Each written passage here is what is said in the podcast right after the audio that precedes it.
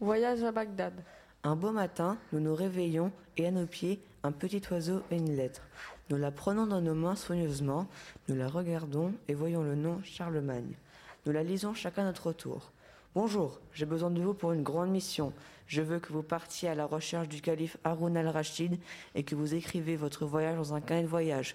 Vous me décrirez comment il dirige ses lois, son empire, Charlemagne. Nous décidons de partir, en route de Aix-la-Chapelle à Bagdad. Nous passons par Metz, trois mois après la vallée du Rhône. Nous arrivons à Marseille, plus précisément au port de Marseille, trois mois plus tard. D'ailleurs, la vue est magnifique. Le bateau faisait au moins deux mâts. Trop bien. Nous commençons à longer la Méditerranée pour nous arrêter en Sicile. On a pris un autre bateau en partant de Sicile pour arriver à Istanbul. Ça fait du bien de mettre les pieds sur terre. Puis nous reprenons le bateau pour arriver à Jérusalem. Nous montons à cheval pour aller à Bagdad. Nous avons rejoint une caravane qui a assuré notre protection jusqu'à Bagdad. Une caravane, c'est un ensemble de marchands avec des chameaux et des dromadaires, de l'or, des épices. Nous arrivons à Bagdad, la ville est très grande. Cette ville est riche, il y a de nombreux et riches monuments, comme des zouks, des fondouks, une grande mosquée, des cimetières, un grand jardin, des citadelles, un moulin, un quartier juif, des églises, des hammams, des synagogues. La ville est en forme de cercle. Elle est protégée par des remparts. Nous avons d'ailleurs été surpris par sa forme. C'est d'ailleurs la capitale du califat abbasside et elle est située au croisement de nombreuses villes commerciales.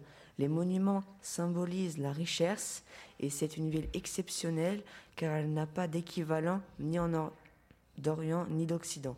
Les croyances. Dieu t'a envoyé le livre contenant la vérité et qui confirme les écritures qui l'ont précédé. Avant lui, il fit descendre la Torah et l'Évangile pour survivre la direction aux hommes. Quiconque a été infidèle au Seigneur aura l'enfer pour demeure, mais celui qui tremblait devant la majesté du Seigneur, celui-là aura le paradis pour demeure. Le Coran. Le Coran contient les révélations d'Allah à Mohammed.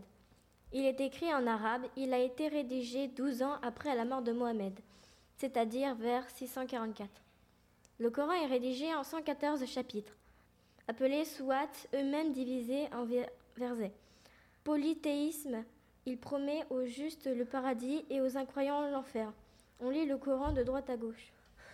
Les paroles que Allah dit à Mohammed a été regroupées pour former le Coran par le calife Othman 644. Le Coran a été formé au 7e siècle à ce jour, le Coran est le premier document littéraire connu en arabe. C'est d'ailleurs le plus ancien. Les cinq pays d'islam. Le jeûne. Chaque année, pendant le mois du ramadan, les, musulmans sont en état de jeûne. Ils jeûnent du lever au coucher du soleil. Le pèlerinage, Hajj. Chaque musulman doit, s'il le peut, se rendre au moins une fois dans sa vie en pèlerinage à la Mecque. L'omom zaka les musulmans s'engagent à donner une partie de leurs revenus aux pauvres. Mohamed sur le mont Tira. Mohamed se retire régulièrement pour méditer dans une grotte du mont Tira à quelques kilomètres de la Mecque. C'est là que l'ange Gabriel lui apparaît. La prière cinq fois par jour vers la Mecque. Heureux sont les croyants qui observent strictement les heures de la prière. La prière. Les musulmans doivent prier cinq fois par jour, le visage tourné en direction de la Mecque. Le vendredi, cette prière à la Mecque.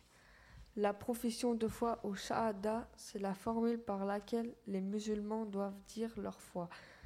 J'atteste qu'il n'y a qu'un seul Dieu et Mohammed, Mohammed est son prophète. Ils mangent beaucoup de plats arabes comme le couscous, le maquereau, beaucoup de plats épicés. Ils ne mangent pas de viande, de porc, de vin, de boissons alcoolisées.